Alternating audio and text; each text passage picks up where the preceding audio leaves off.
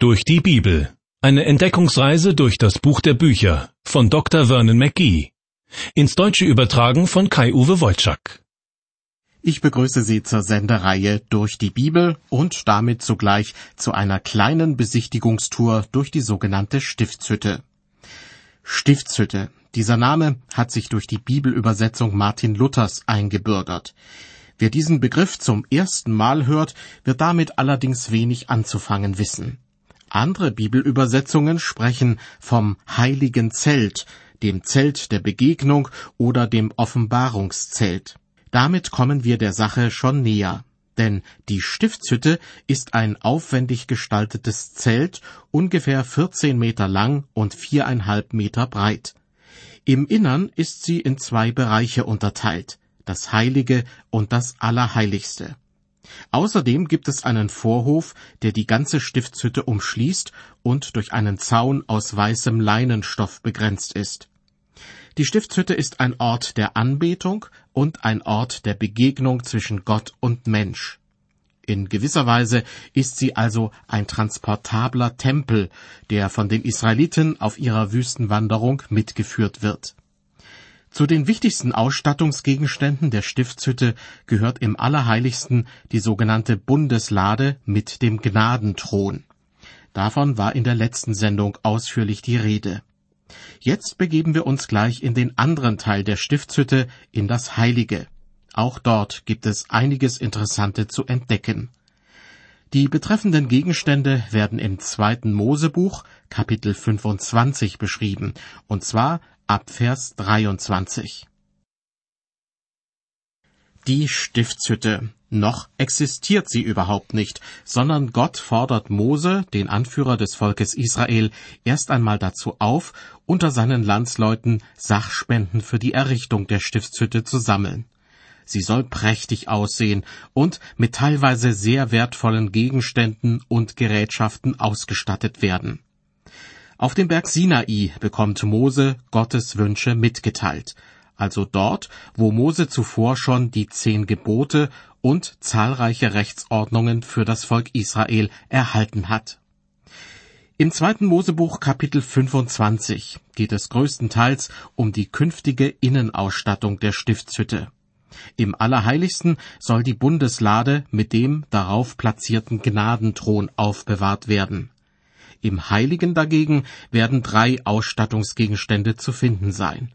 Ein Tisch mit Schaubroten, ein goldener Leuchter und ein Räucheraltar.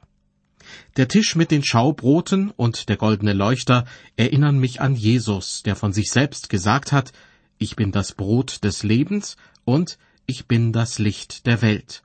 Und der Räucheraltar ist ein Symbol für das Gebet, das wie der Rauch zu Gott aufsteigt.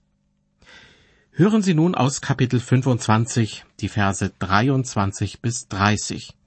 Dabei handelt es sich um eine sehr genaue Beschreibung des Tisches für die Schaubrote. Zwölf Brote insgesamt wurden später auf diesem Tisch ausgelegt. Sie repräsentierten die zwölf Stämme Israels.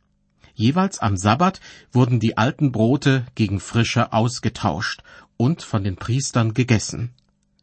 Gott spricht mit Mose darüber, wie dieser Tisch für die Schaubrote aussehen soll. Ich lese ab Vers 23. Du sollst auch einen Tisch machen aus Akazienholz. Zwei Ellen soll seine Länge sein, eine Elle seine Breite und anderthalb Ellen seine Höhe. Und du sollst ihn überziehen mit feinem Gold und einen goldenen Kranz ringsherum machen und eine Leiste ringsherum eine Handbreit hoch und einen goldenen Kranz an der Leiste ringsherum. Der Tisch für die Schaubrote hat genau die gleiche Höhe wie die Bundeslade, anderthalb Ellen, also etwa 70 Zentimeter. Bei dem goldenen Kranz und der Leiste, die den Tisch umgeben sollen, handelt es sich um eine umlaufende Kante, die verhindern soll, dass die Schaubrote herunterfallen können. Weiter ab Vers 26. Und du sollst vier goldene Ringe machen an die vier Ecken an seinen vier Füßen. Dicht unter der Leiste sollen die Ringe sein, so dass man Stangen hineintun und den Tisch tragen könne. Und du sollst die Stangen aus Akazienholz machen und sie mit Gold überziehen, dass der Tisch damit getragen werde. Ähnlich wie die Bundeslade soll also auch der Tisch für die Schaubrote so gebaut werden, dass man ihn gut transportieren kann. Deshalb sollen vier Ringe an ihm befestigt werden. Durch je zwei Ringe werden anschließend zwei Tragestangen geschoben. Auf diese Weise können zwei hintereinander gehende Priester den Tisch auf ihren Schultern tragen. Weiter mit den Versen 29 und 30. Gott sagt, Du sollst auch aus feinem Golde seine Schüsseln und Schalen machen, seine Kannen und Becher, in denen man das Trankopfer darbringe. Und du sollst auf den Tisch alle Zeit Schaubrote legen vor mein Angesicht. Obwohl jeweils zwölf Brote ausgelegt werden, die auf die zwölf Stämme Israels hinweisen, sind sie aus meiner Sicht auch ein Hinweis auf Jesus Christus. Jesus hat einmal von sich selbst gesagt, ich bin das Brot des Lebens. Wer zu mir kommt, den wird nicht hungern, und wer an mich glaubt, den wird nimmermehr dürsten. Darüber hinaus ist der Tisch mit den Schaubroten ganz allgemein ein Symbol dafür, dass Menschen von Gott mit Essen versorgt werden und dass davon in diesem Fall reichlich vorhanden ist. Im Matthäusevangelium wird berichtet, dass Jesus einmal ein Gleichnis erzählt, in dem es um die Hochzeit eines Königssohnes geht. Die eingeladenen Gäste weigern sich zu kommen, und das veranlasst den König, diejenigen, die leichtfertig absagen, zu töten. Ihre Respektlosigkeit findet er einfach unerträglich. Danach dehnt der König seine Einladung auf Leute aus, die er gar nicht kennt, die irgendwo auf Straßen und Gassen anzutreffen sind. Sie wissen es zu schätzen, dass sie vom König zum Festmahl seines Sohnes eingeladen werden.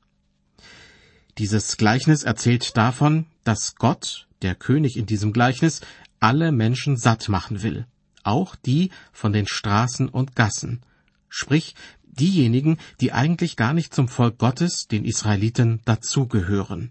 Also Menschen wie mich und vielleicht auch wie Sie. Der Tisch mit den Schaubroten erinnert mich auch an den Brauch in vielen christlichen Gemeinden, am Erntedankfest Obst, Gemüse und Brot auf den Altar oder vor den Altar zu legen. Damit danken die Menschen Gott dafür, dass er sie mit allem Nötigen versorgt denn auch in einer Zeit, in der Maschinen und Dünger den Landwirt bei seiner Arbeit unterstützen, ist es letztendlich doch Gott, der uns täglich den Tisch deckt. Er sorgt dafür, dass wir es uns schmecken lassen können. Der Tisch für die Schaubrote erinnert aber auch an das christliche Abendmahl, das Jesus Christus am Abend vor seinem Tod als Gedächtnismahl eingesetzt hat. So wie der Tisch für die Schaubrote, der in der Stiftshütte aufgestellt wird, ein Tisch für die Gläubigen ist, so sollen auch am Abendmahl Christi nur diejenigen teilnehmen, die daran glauben, dass er für sie ans Kreuz gegangen ist. Wie ich vorhin schon sagte, hat der Tisch für die Schaubrote genau dieselbe Höhe wie die Bundeslade. Aber diese beiden Gegenstände haben noch etwas anderes gemeinsam. Beide sind aus Akazienholz gefertigt und mit Gold überzogen. Im Zusammenhang mit der Bundeslade sprach ich bereits davon, dass man sie zu Recht als Holzkasten, aber auch als Goldtruhe bezeichnen kann. Obwohl sich das zu widersprechen scheint, ist doch beides richtig. Entsprechendes gilt für den Schaubrottisch. Er ist aus unverwüstlichem Akazienholz gefertigt und mit Gold überzogen. Mich erinnert das an die menschliche und an die göttliche Natur, die Jesus in sich vereint. Einerseits war Jesus ein Mensch. Er wurde traurig, er wurde müde und es hungerte ihn. Andererseits war er aber auch Gott. Ich und der Vater sind eins, so hat er einmal gesagt. Auf den Tisch in der Stiftshütte wurden zwölf Laibe Brot gelegt. Manchmal wird in der Bibel über den Tisch und das Brot so gesprochen, als wären sie ein und dasselbe. Für uns heute klingt das manchmal gewöhnungsbedürftig, obwohl wir in einem ähnlichen Zusammenhang genau das Gleiche tun. Wir reden vom Tisch des Herrn, obwohl wir damit meinen, dass wir am Abendmahl teilnehmen und miteinander Brot und Wein teilen. Den Tisch essen wir nicht, aber wir verbinden ihn gedanklich mit Brot und Wein, die uns an diesem Tisch gereicht werden. Wenn ich mir überlege, wie Brot hergestellt wird, dann fallen mir noch weitere Bezüge zwischen den Schaubroten und Jesus Christus ein. Zunächst einmal wird Mehl benötigt, das aus gemahlenem Getreide gewonnen wird. Jesus hat einmal gesagt, wenn das Weizenkorn nicht in die Erde fällt und erstirbt, bleibt es allein. Wenn es aber erstirbt, bringt es viel Frucht. Im übertragenen Sinne könnte man sagen, Jesus musste erst in der Mühle des Leidens gemahlen werden, bevor er für andere im umfassenden Sinn zum Brot des Lebens werden konnte. Die Mühle des Leidens hat Jesus wahrhaftig durchlitten. Seinen baldigen Tod vor Augen hat er einmal gesagt, Jetzt ist meine Seele betrübt. Und was soll ich sagen? Vater, hilf mir aus dieser Stunde? Doch darum bin ich in diese Stunde gekommen. Jesus sagt, ich bin das Brot des Lebens. Das heißt im übertragenen Sinn, dass wir uns durch dieses Brot, also durch ihn, ernähren sollen. Wie heißt es doch so schön, du bist, was du isst. Genau das trifft hier im geistlichen Sinne zu. Nur wenn Christen das verinnerlichen, was Jesus gesagt und ihnen vorgelebt hat, werden sie selbst Jesus immer ähnlicher werden. Also gilt auch im geistlichen Sinne, du bist, was du isst. Soweit einige Gedanken zu dem Tisch mit den Schaubroten, der im Heiligen der Stiftshütte seinen Platz finden wird. Erinnern wir uns daran, bis jetzt existiert weder die Stiftshütte noch der Tisch für die Schaubrote. Gott teilt Mose lediglich mit, dass die Israeliten die Stiftshütte als Gottes Heiligtum errichten und mit bestimmten Gegenständen ausrüsten sollen. Zu diesen Gegenständen gehört auch ein goldener Leuchter. Wie er beschaffen sein soll, wird im zweiten Mosebuch Kapitel 25 in den Versen 31 bis 40 beschrieben. Diesen Abschnitt lese ich Ihnen jetzt in einem Stück vor. Gott spricht zu Mose, Du sollst auch einen Leuchter aus feinem Golde machen, Fuß und Schaft in getriebener Arbeit mit Kelchen, Knäufen und Blumen. Sechs Arme sollen von dem Leuchter nach beiden Seiten ausgehen, nach jeder Seite drei Arme. Jeder Arm soll drei Kelche wie Mandelblüten haben, mit Knäufen und Blumen. So soll es sein bei den sechs Armen an dem Leuchter.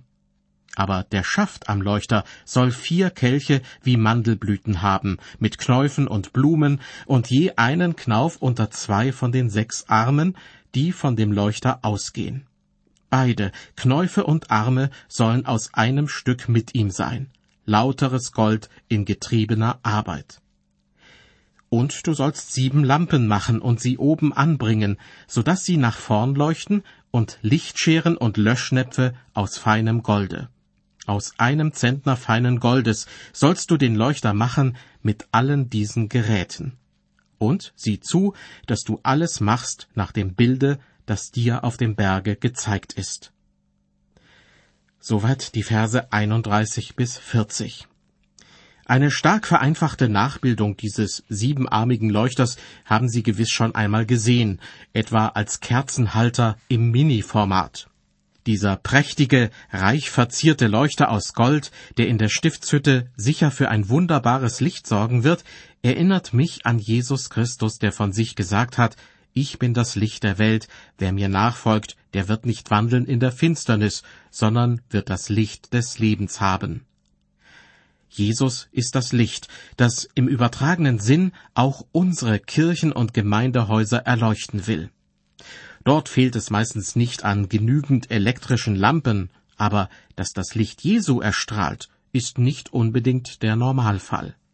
Es gibt genügend christliche Gemeinden, die ähneln einem Debattierclub oder einem Kulturverein, in dem Musikstücke aufgeführt und neue Bücher vorgestellt werden oder einem Kegelverein, bei dem es um sportliche Aktivitäten und Geselligkeit geht. Keine Frage, alles, was ich aufgezählt habe, darf auch seinen Platz in einer christlichen Gemeinde haben. Alles, was Christen interessiert und bewegt, darf und soll mit in die Gemeinde genommen werden. Aber im Mittelpunkt muss Jesus Christus stehen. Er muss den Gottesdienst, den Jugendkreis, die Bibelstunde und das gemeinsame Gebet mit seinem Licht erleuchten. Ja, Jesus muss die ganze Gemeinde ins rechte Licht rücken. Dunkelheit gibt es genügend in der Welt. Und damit meine ich nicht nur Lug und Trug oder Hass und Kriege. Das Dunkel kommt oft gut getarnt in unser Leben und auch in die christliche Gemeinde hinein. Bei den Christen in Kolosse sorgten zum Beispiel verschiedene Irrlehren für Verunsicherung. Deshalb schreibt ihnen der Apostel Paulus, Seht zu, dass euch niemand einfange durch Philosophie und leeren Trug, gegründet auf die Lehre von Menschen und auf die Mächte der Welt, und nicht auf Christus. Christus gehört gerade nicht zu denen, die, wie Hiob es ausdrückte, den Ratschluss verdunkeln mit Worten ohne Verstand. Der siebenarmige Leuchter für das Heilige in der Stiftshütte wurde später nach den Anweisungen aus dem vorhin gelesenen Bibeltext aus einem Stück Gold hergestellt. Er wurde aus Gold getrieben. Das heißt, der Leuchter wurde nicht gegossen, sondern das Gold wurde nur so weit erhitzt, bis man es verformen konnte.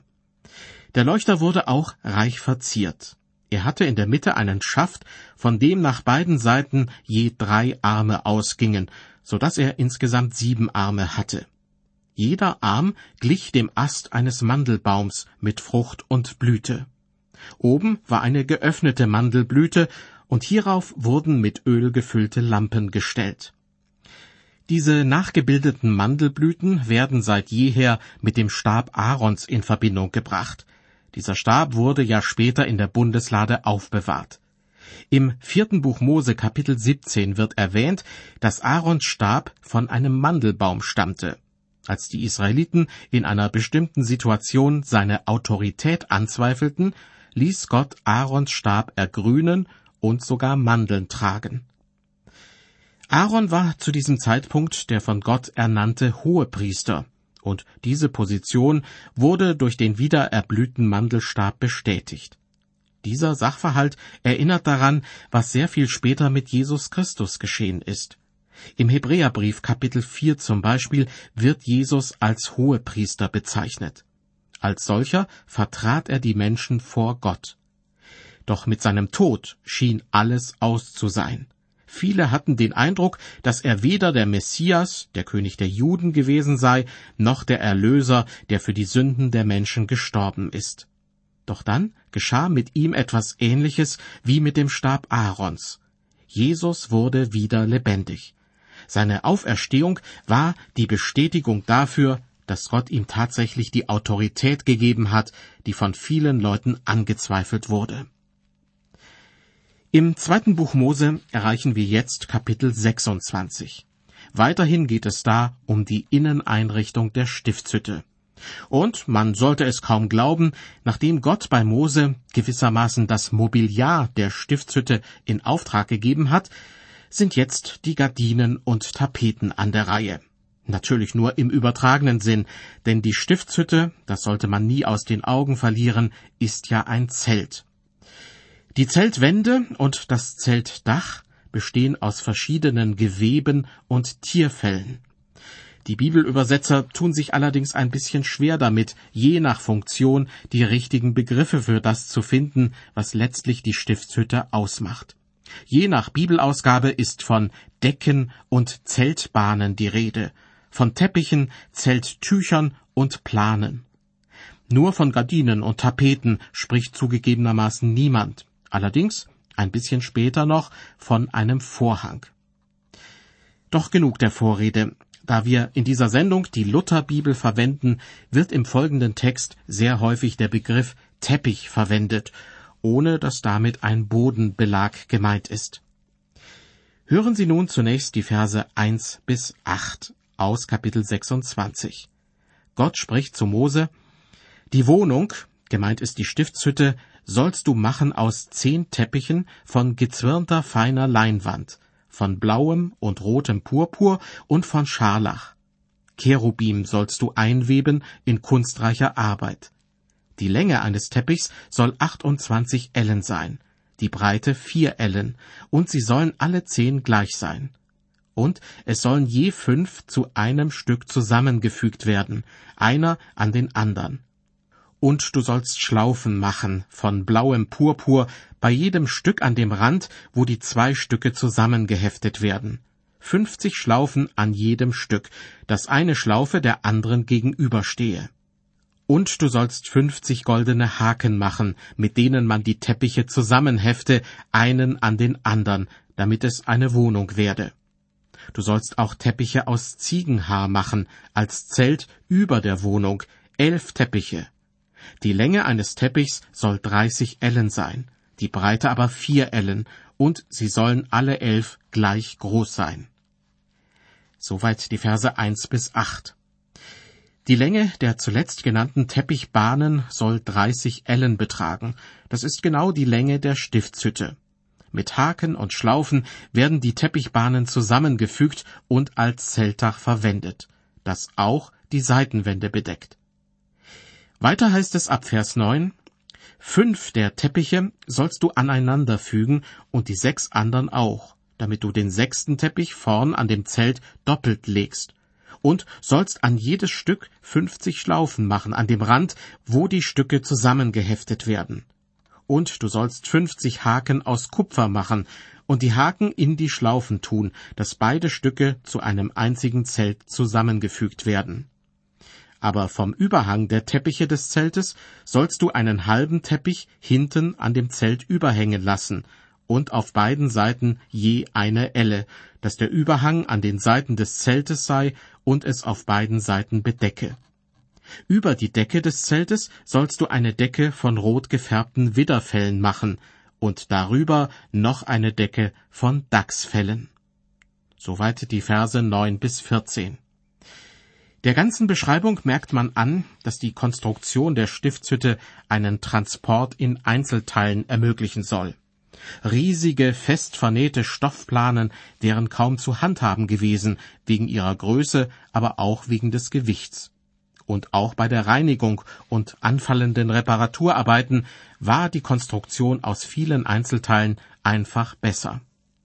Andererseits sollte die Stiftshütte aber kein Zelt sein, durch das überall der Wind pfeift und das indiskrete Blicke nach innen zulässt.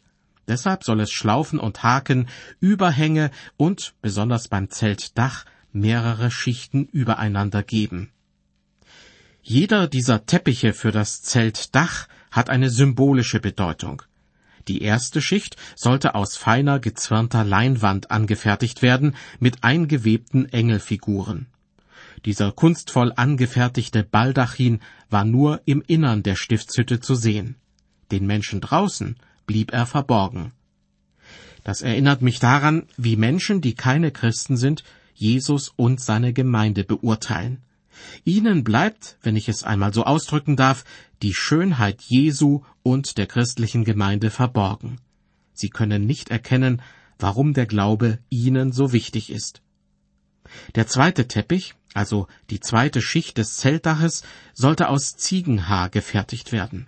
Er durfte an den Seiten bis zum Boden reichen und ihn sogar berühren, ganz im Gegensatz zu der ersten Schicht des Zeltdaches. Dieser Teppich erinnert mich an die Sünde des Menschen und dass Jesus Christus dafür sterben musste. Die dritte Teppichschicht sollte aus rot gefärbtem Widderfell angefertigt werden. Die rote Färbung verbinde ich mit dem Blut Christi. Er hat sich geopfert und hat damit auf seine ganz eigene Weise Kraft und Stärke gezeigt. Und dann ist da schließlich noch die vierte Teppichschicht aus Dachsfellen. 40 Jahre, so lange bis die Wüstenwanderung der Israeliten zu Ende geht, sollen diese Fälle die Stiftshütte vor Wettereinflüssen schützen. Auch wenn die Fälle im Lauf der Zeit vielleicht nicht mehr so schön aussehen würden, so sollten sie doch dafür sorgen, dass die Stiftshütte im Inneren ein wahres Schmuckstück bleibt. Diesen Sachverhalt kann man meines Erachtens auf Jesus Christus und seine Gemeinde einerseits und auf Jesus Christus und seine Kritiker andererseits übertragen. Die Kritiker Jesu, die ihn abgelehnt und ihm nicht geglaubt haben, wollten seine gute Gesinnung, seine Barmherzigkeit und seine Eigenschaften als Sohn Gottes nicht wahrnehmen. Sie bekamen bildlich gesprochen nur die vom Wetter beanspruchte Außenhaut der Stiftshütte zu sehen. Jesaja führt uns das recht plastisch vor Augen, indem er in prophetischer Weise über Jesus sagt, er schoss auf wie ein Reis und wie eine Wurzel aus dürrem Erdreich. Er hatte keine Gestalt und Hoheit. Wir sahen ihn, aber da war keine Gestalt, die uns gefallen hätte. Er war der allerverachtetste und unwerteste, voller Schmerzen und Krankheit. Er war so verachtet, dass man das Angesicht vor ihm verbarg. Darum haben wir ihn für nichts geachtet.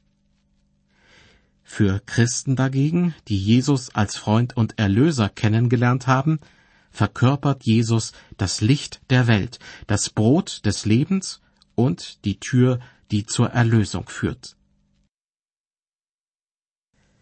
Die Stiftshütte, ein prachtvolles Zeltheiligtum, das die Israeliten auf ihrer Wüstenwanderung begleiten wird. Ein Ort der Begegnung zwischen Gott und Mensch. Diese kleine Führung durch die Stiftshütte haben wir im Allerheiligsten begonnen, sind dann in den anderen Teil der Stiftshütte gewechselt, also in das Heilige, und haben uns dann die Innen- und Außenwände und das Zeltdach der Stiftshütte näher angesehen. In der nächsten Sendung werden wir auch noch den Vorhof und zum Beispiel die Funktion des Brandopferaltars kennenlernen. Ich hoffe, Sie sind dann auch wieder mit dabei.